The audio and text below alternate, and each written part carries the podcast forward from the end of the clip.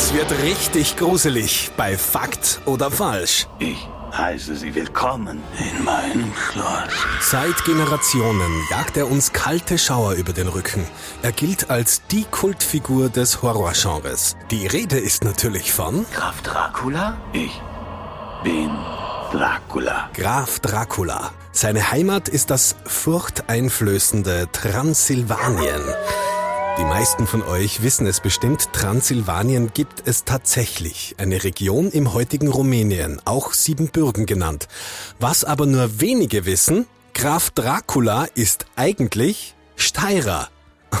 Und es war nur ein einziger Bleistiftstrich, der dafür gesorgt hat, dass die ganze Welt heute erschaudert, wenn von Transsilvanien die Rede ist und nicht von der Oststeiermark. Die ganze Story, die möchte ich euch jetzt erzählen und danach finden wir wieder gemeinsam heraus, ob sie stimmt oder nicht.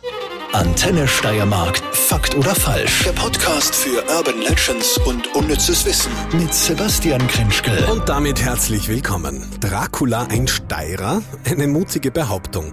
Um herauszufinden, was da dran ist, müssen wir uns zum Anfang unserer heutigen Geschichte begeben. Und die beginnt in der Wiener Hofburg im Jahr 1750. Dort regiert Kaiserin Maria Theresia über das Habsburgerreich. Bis heute gilt sie als große Reformerin, als gebildete und aufgeklärte Frau. Sie sorgt unter anderem nicht nur dafür, dass jeder ihrer Untertanen eine Schulbildung erhält, sie hat auch dem Aberglauben in ihrem Reich den Kampf angesagt. Und der ist weit verbreitet. Ein Hotspot ist die Steiermark. Immer wieder erreichen sie von dort verstörende Berichte. Berichte von Grabplünderungen und Leichenschändungen. Die Kaiserin will, dass das aufhört. Und sie weiß, was zu tun ist. Sie schickt ihren Leibarzt, Berater und persönlichen Freund Gerard van Swieten in die Steiermark. Er soll sich der Sache annehmen, die Menschen dort aufklären und für Ruhe sorgen. Denn der aus Holland stammende Van Swieten hat sich nicht nur einen Namen als hervorragender Arzt und Mediziner gemacht, er kümmert sich auch immer wieder um genau solche Fälle überall in dem riesigen Land. Und er hat viel zu tun. Denn in den entlegeneren Gebieten des Reiches greift eine Angst um sich. Die Angst vor Untoten. Vor sogenannten Nachzehrern, die die Lebenden zu sich ins Grab locken die Angst vor Aufhockern, die von Friedhofsmauern springen und sich als unsichtbare Last an ihre Hinterbliebenen hängen. Und vor allem die Angst vor Vampiren, die des Nachts ihre Gräber verlassen und das Blut der Lebenden trinken. Van Swieten macht sich unverzüglich auf den Weg in die Steiermark.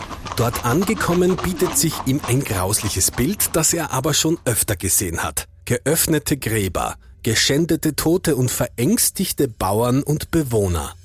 In manchen Dörfern genügen zwei, drei Todesfälle innerhalb einer Woche und die Menschen sind überzeugt, ein Vampir treibt hier sein Unwesen. In Gruppen gehen die mutigen Männer des Dorfes dann auf den Friedhof, heben die Gräber der vermeintlichen Untoten aus und öffnen ihre Särge. Und was sie dann sehen, scheint ihre Vermutungen zu bestätigen. Der Tote war, obwohl er schon seit Tagen in der Erde waret, wohl beleibet. Heißt es in manchen Berichten. Seine Haut war frisch, seine Haare und Fingernägel gewachsen und aus seinem Mundwinkel tropfte Blut. Ein wohlgenährter Toter, lange Haare und Blut im Mundwinkel, klarer Fall. Das muss ein Vampir sein. Jetzt kommen die unterschiedlichsten Bekämpfungsmethoden zur Anwendung. Und die sind nichts für schwache Nerven. Der vermeintliche Vampir wird enthauptet, sein Kopf verkehrt herum ins Grab gelegt, das Herz wird herausgeschnitten und verbrannt. Besonders häufig ist das Pfählen. Die Körper werden mit Holzpflöcken am Boden des Grabes fixiert, damit sie sich nicht mehr daraus erheben können. Was eh schon klingt wie in einem Horrorfilm, haben die Menschen hier bei uns tatsächlich gemacht um sich vor den unheiligen Blutsaugern zu schützen.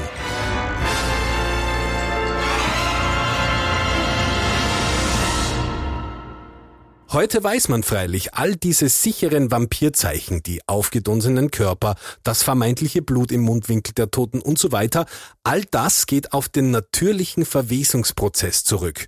Und auch der Gelehrte van Swieten hat das gewusst. In zahlreichen Traktaten und Berichten schreibt er sein Wissen nieder.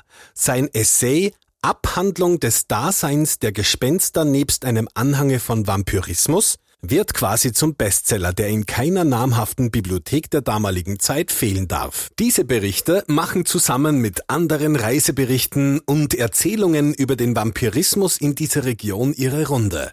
Zunächst nur im Habsburger Reich, bald aber schon weit über dessen Grenzen hinaus. Sogar auf der anderen Seite Europas, in Großbritannien, erzählt man sich Geschichten über den Vampirismus in unserem Land.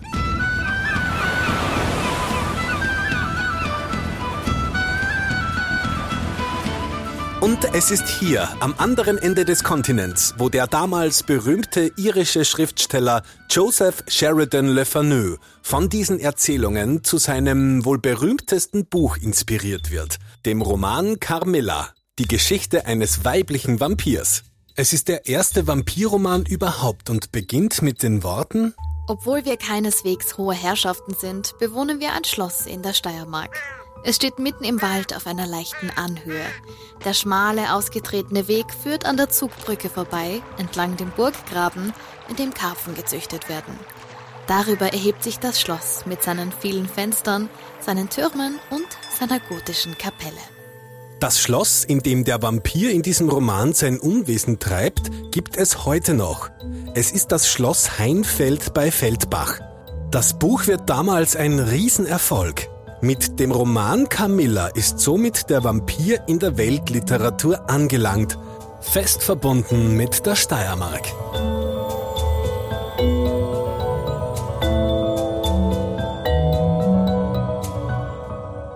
Okay, gut, zugegeben. Damals mag Camilla ja sehr bekannt gewesen sein. Heute kennt den Roman aber kaum noch jemand. Und auch von Dracula ist noch überhaupt keine Spur. Also warum soll Dracula jetzt eigentlich Steirer sein? Um das zu klären, bleiben wir noch ganz kurz beim Autor von Carmilla, also Sheridan Le Fanu. Er und sein Buch haben damals weltweit tatsächlich viele Fans. Einer davon, ein junger Journalist namens Abraham, lebt, als der Roman erscheint, ebenfalls in Irland, in der Nähe von Dublin. In seiner Kindheit leidet Abraham an einer geheimnisvollen Krankheit, die ihn bis zu seinem siebten Lebensjahr ans Bett fesselt. Damals entdeckt er seine Liebe zu Büchern und auch später, während seines Literaturstudiums, liest er alles, was er in die Finger bekommt. Weil er ein spezielles Interesse an allem Okkulten und Unerklärlichen hat, finden sich in seinem Bücherregal neben dem Roman Camilla auch die Aufzeichnungen von Gerard van Swieten. Beides wird in seinem späteren Leben und in seiner Arbeit noch eine sehr große Rolle spielen. Denn im Jahr 1878 ziehen Abraham und seine Frau Florence nach London. Dort beschließt er, jetzt ebenfalls an einem Vampirroman zu arbeiten. Und auch er soll, wie der Urvampirroman Camilla, in der Steiermark spielen. Er ahnt noch nicht, dass er damit eines der wichtigsten Bücher überhaupt schreiben wird. Denn das Buch von Abraham, oder wie ihn seine Freunde nennen, Bram Stoker, wird Dracula heißen und in die Geschichte eingehen.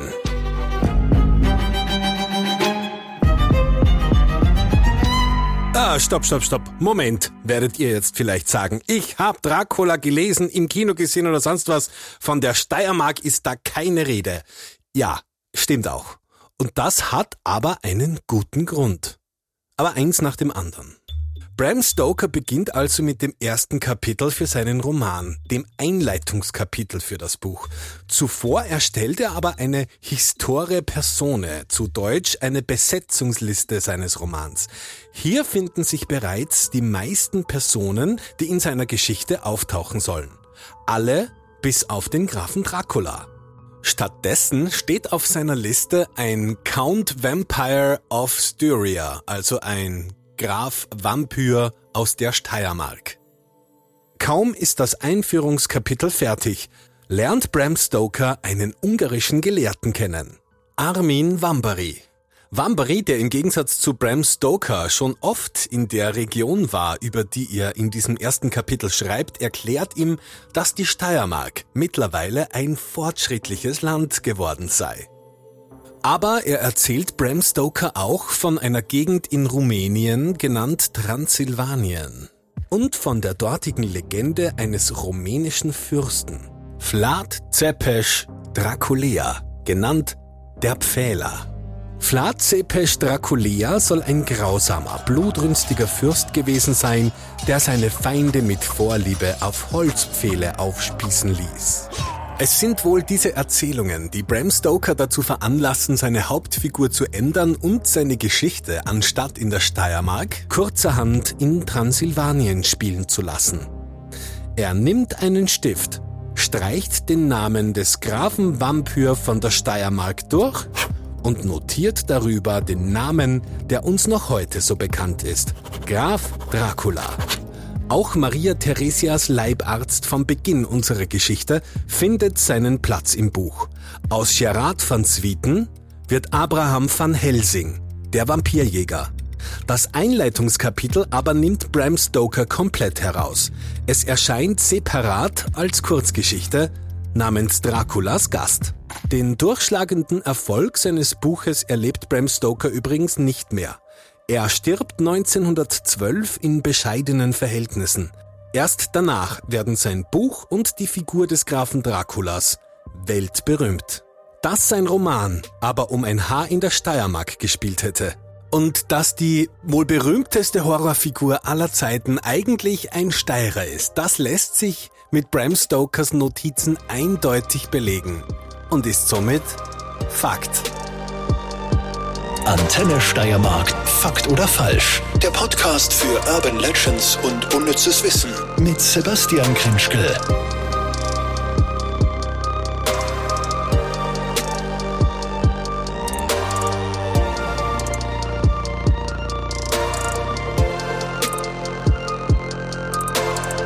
Ich muss gestehen, als Kind habe ich immer geglaubt, Transsilvanien sei ein Fantasieort, dass es diesen Platz eigentlich gar nicht wirklich gibt. Und ich weiß noch, wie überrascht ich war, als ich herausgefunden habe, dass Transsilvanien tatsächlich existiert. Ähnlich überrascht war ich, als ich viel später dann, vor ein paar Jahren erst, entdeckt habe, dass Bram Stoker seine Geschichte eigentlich für die Steiermark konzipiert hat und dass wir in dem Land leben, in dem dieser ganze Vampirismus-Hype ja eigentlich seinen Ursprung genommen hat.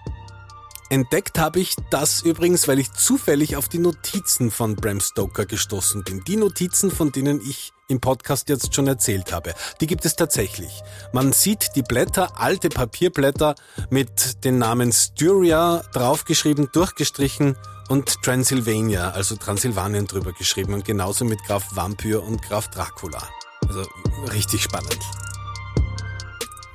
Und zum Schluss möchte ich mich noch ganz herzlich bei meinen Kollegen Max Brasch und Lilly Plattner bedanken, die mir bei der Gestaltung dieser Folge geholfen haben.